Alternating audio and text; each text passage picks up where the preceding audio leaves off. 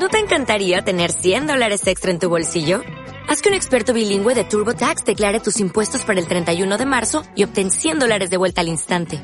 Porque no importa cuáles hayan sido tus logros del año pasado, TurboTax hace que cuenten. Obtén 100 dólares de vuelta y tus impuestos con 100% de precisión. Solo con Intuit TurboTax. Debes declarar para el 31 de marzo. Crédito solo aplicable al costo de la presentación federal con TurboTax Full Service. Oferta sujeta a cambios o cancelación en cualquier momento.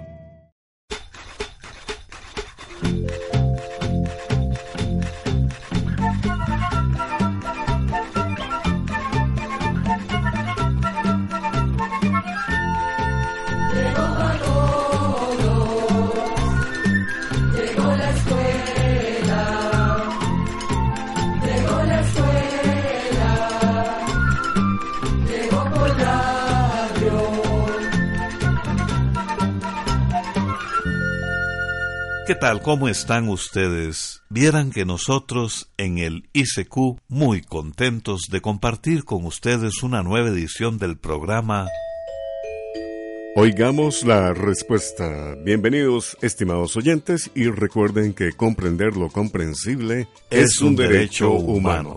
En el programa de hoy conoceremos la ruta que siguieron los protagonistas de la novela La Vuelta al Mundo en 80 días. Y vamos a descubrir para qué sirve estudiar electrónica. Ustedes y nosotros sabremos cuántos años vive un sapo. Así que amigos, les invitamos a acompañarnos en esta nueva edición. Bienvenidos. El señor Armando Peralta, que nos escribe desde Carolina del Norte, Estados Unidos, nos comenta y pregunta, en el libro La Vuelta al Mundo en 80 días, ¿cuál fue la ruta que siguieron los protagonistas?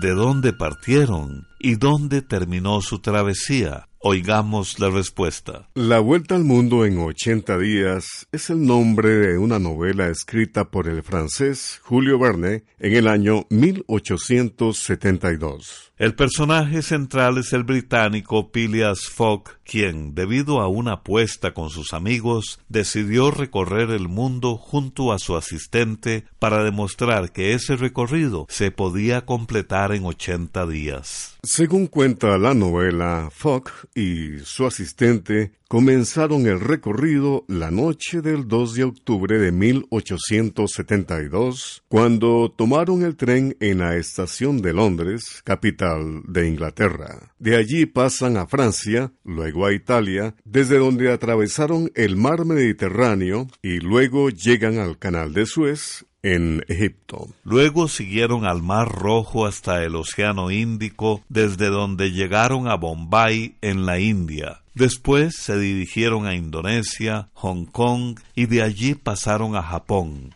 En Japón, los protagonistas tomaron un barco que recorrió el Océano Pacífico durante once días hasta llegar al puerto de San Francisco en los Estados Unidos. Allí, según cuenta el libro, ocurre la parte más accidentada del viaje. De San Francisco viajaron hasta Nueva York, donde tomaron un barco que los llevó a Europa y luego llegaron a Inglaterra el 20 de diciembre de 1872 79 días después de que habían partido. Según parece, lograron hacer el recorrido en 79 días gracias a que viajaron en el mismo sentido de la rotación de la Tierra, a pesar de todos los contratiempos que se encontraron. La novela La Vuelta al Mundo en 80 días fue la más famosa de Julio Verne en esa época, es decir, hace 140 años, y se vendieron 110 mil libros. También vamos a contarle que de la novela se hizo una película en el año 1956 en la que actuaron artistas muy famosos como David Niven, Cantinflas, Shirley MacLaine, Marlene Dietrich, Buster Keaton y Frank Sinatra, entre otros. También participó en la cinta el torero español Luis Miguel Dominguín. Bien, vamos a la música, música centroamericana. Estamos complaciendo solicitudes. Vamos a escuchar esta interpretación del indio Pan de Rosa de Nicaragua. La canción se llama San José de la Montaña.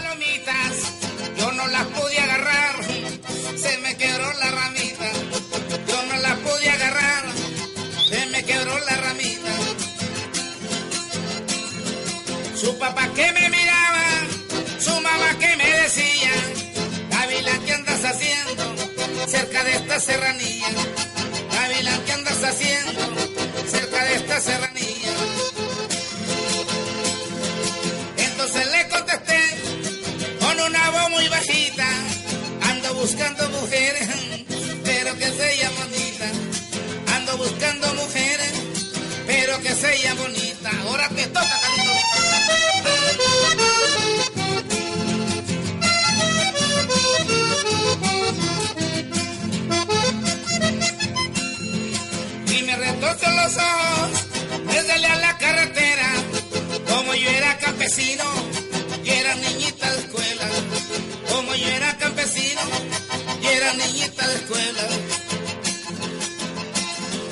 Cuando yo volví a llegar, ya las encontré emplumada, una maestrita de escuela, otra era secretaria, una maestrita de escuela, otra era secretaria.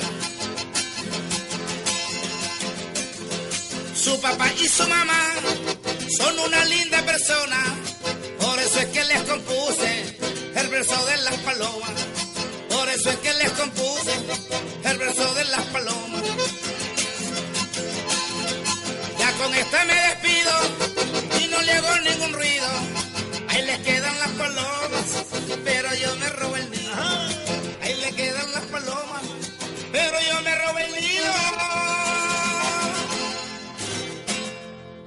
Si desea hacernos llegar su pregunta a través de una llamada telefónica, nuestros teléfonos son código de área 506, número 2225-5338 o 2225-5438. También puede contactarnos a través de un mensaje de WhatsApp al teléfono código de área 506, número 8485-5453. Luego de la música, la siguiente consulta que desde Ciuna, Nicaragua, nos ha enviado por escrito el señor Martín Cantarero y dice así. Quiero que me hablen acerca del Mar Rojo y si es verdad que todos los años se abre como cuando Moisés lo atravesó huyendo del faraón. Escuchemos la respuesta.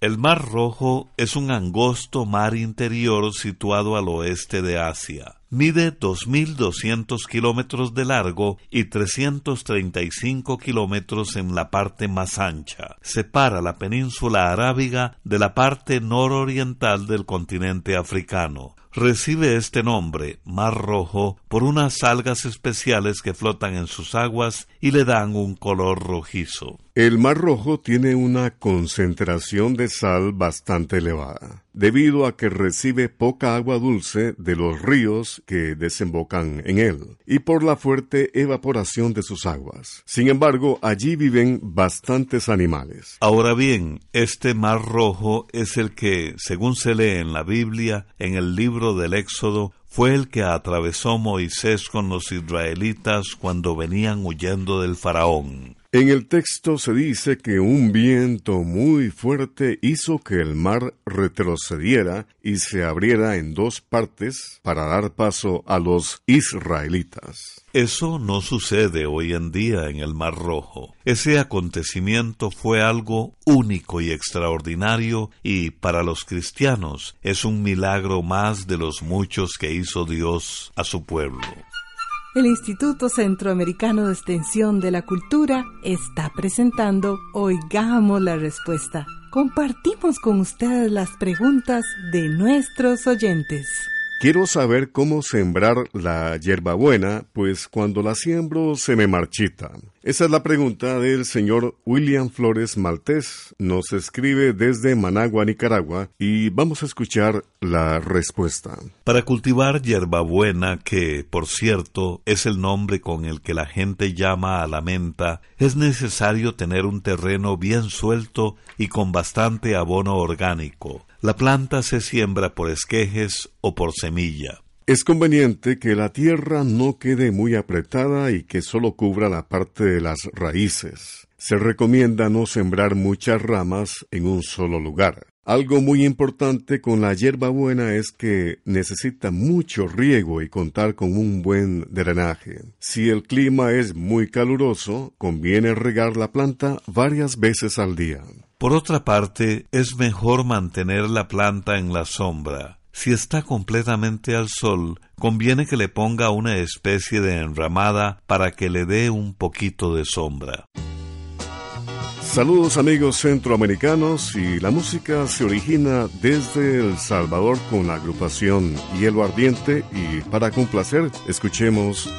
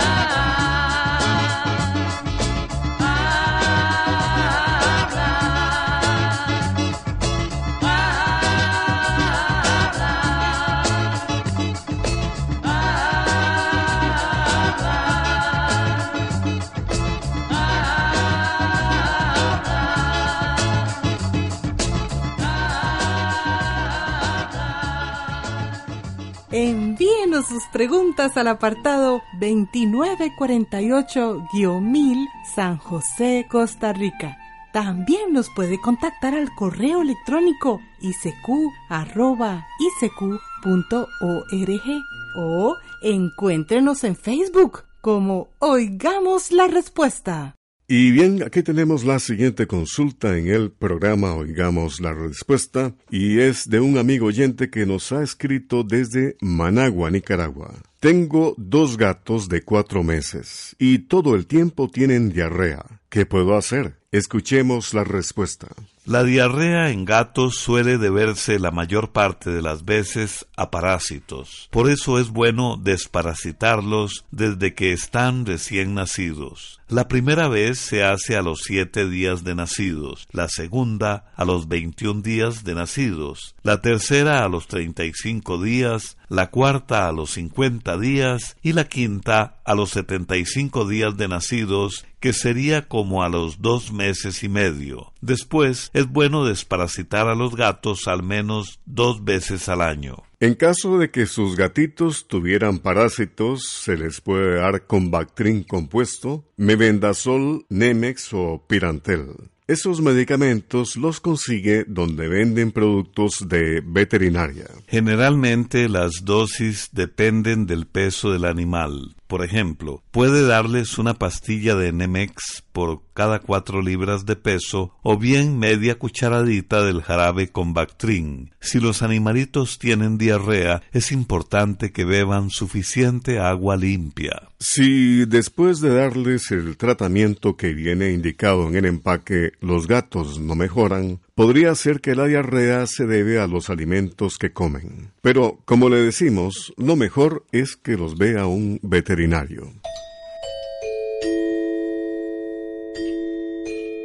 Gracias por continuar con nosotros en Oigamos la Respuesta. ¿Cuánto tiempo viven los sapos? Es la pregunta que nos hace el señor Roberto Carlos López Vázquez, quien nos escribe desde La Paz, El Salvador. Oigamos la respuesta. Los sapos son animales anfibios, es decir, que pueden vivir tanto en la tierra como en el agua. Vamos a decirle que los sapos pueden vivir entre 8 y 10 años, aunque hay algunos en cautividad que han llegado a vivir hasta 15 años. El sapo es un animal muy resistente que puede sobrevivir en muchos ambientes, siempre y cuando esos lugares tengan charcos o donde puedan poner sus huevos. Y aunque la apariencia de los sapos no es muy agradable, son muy útiles, ya que se alimentan de insectos que pueden ser verdaderas plagas como hormigas, mosquitos, saltamontes, arañas y otros animalillos más que abundan en patios y jardines.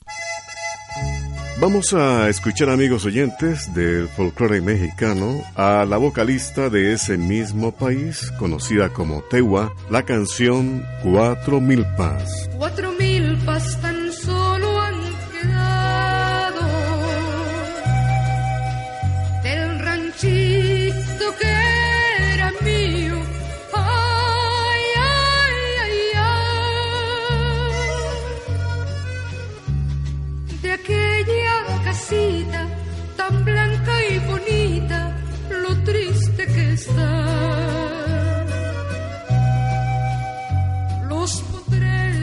están sin ganado.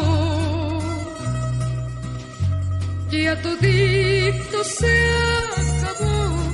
Ay, ay, ay, ay.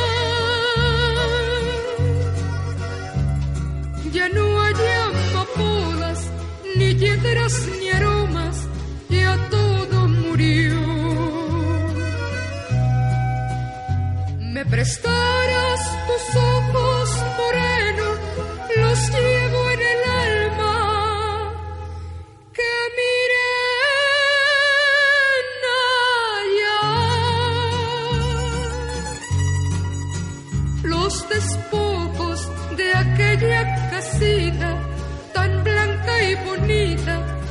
triste que está.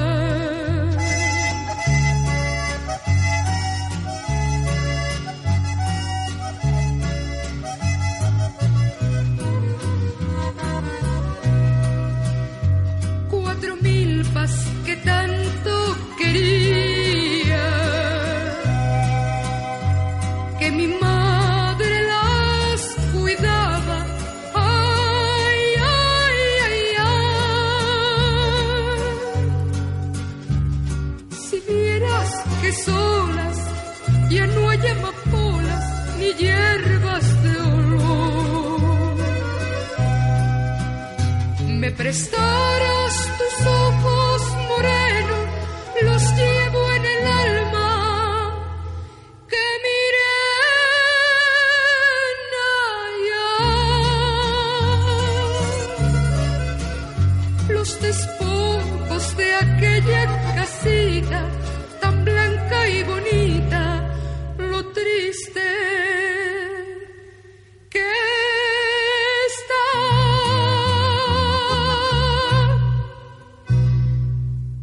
Después de la música, continuamos con Oigamos la Respuesta. El señor John Jairo García Alemán nos escribe desde Nandasmo, Nicaragua, y pregunta, ¿por qué es importante estudiar electrónica? Oigamos la respuesta. Hoy en día el conocimiento de la electrónica es muy importante, ya que la vida diaria de miles de personas depende de alguna manera de esos aparatos que funcionan por medio de circuitos electrónicos. Aparatos como las computadoras, los teléfonos celulares, las lavadoras, los hornos de microondas y otros electrodomésticos y maquinaria o vehículos están fabricados con componentes electrónicos. Una persona que estudia alguna carrera en electrónica puede aprender a reparar distintos aparatos y trabajar en el mantenimiento de equipos electrónicos o en talleres especializados en los sistemas electrónicos de los automóviles. Y si estudia ingeniería electrónica, puede aprender todo sobre programas, aplicaciones, computadoras y redes, que también son actividades muy importantes en el mundo actual.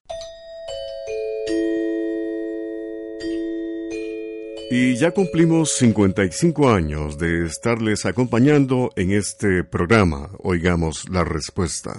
Quiero saber si existe una vacuna para las personas que ayude a combatir a los bichos como los alepates o los zancudos. Es la pregunta del señor José Esteban Reyes García. Nos escribe desde Managua, Nicaragua. Escuchemos la respuesta. Comenzaremos contándole que los alepates, conocidos también como chinches de cama, no transmiten enfermedades. Solo hay una especie de chinche que sí resulta muy peligroso, pues puede transmitir la enfermedad llamada mal de Chagas. Sin embargo, hasta la fecha no se ha podido hacer una vacuna para prevenir esa enfermedad. En cuanto a vacunas que protejan a las personas de las enfermedades que transmiten los zancudos, le contamos que hay solo dos. Una que se ha producido recientemente y que protege a las personas del dengue hemorrágico, que es el dengue que se da cuando la persona se infecta de esta enfermedad por segunda vez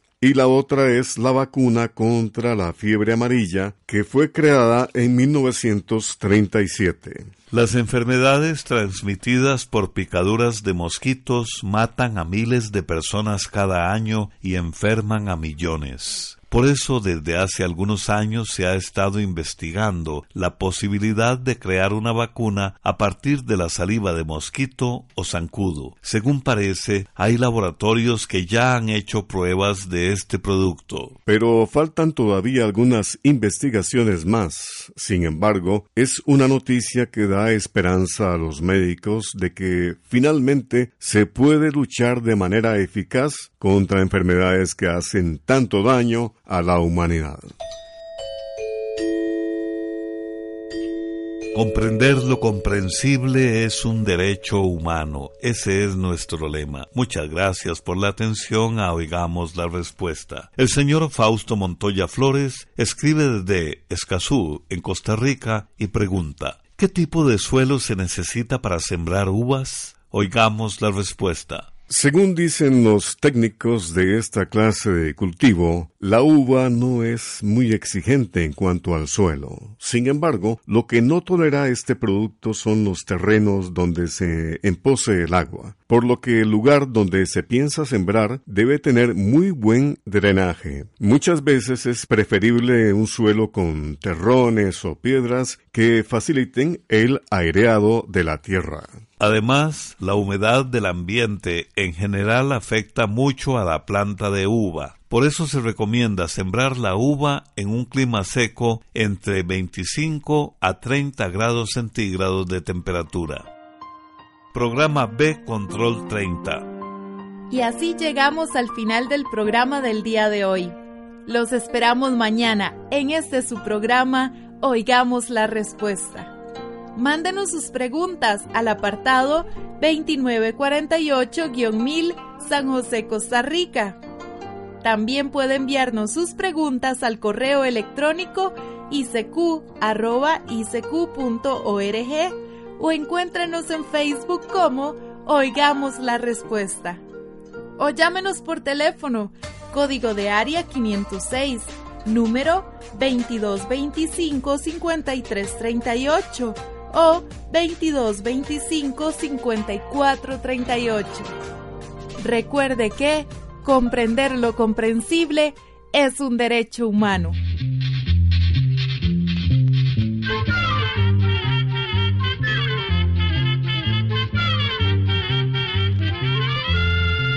Llegó el momento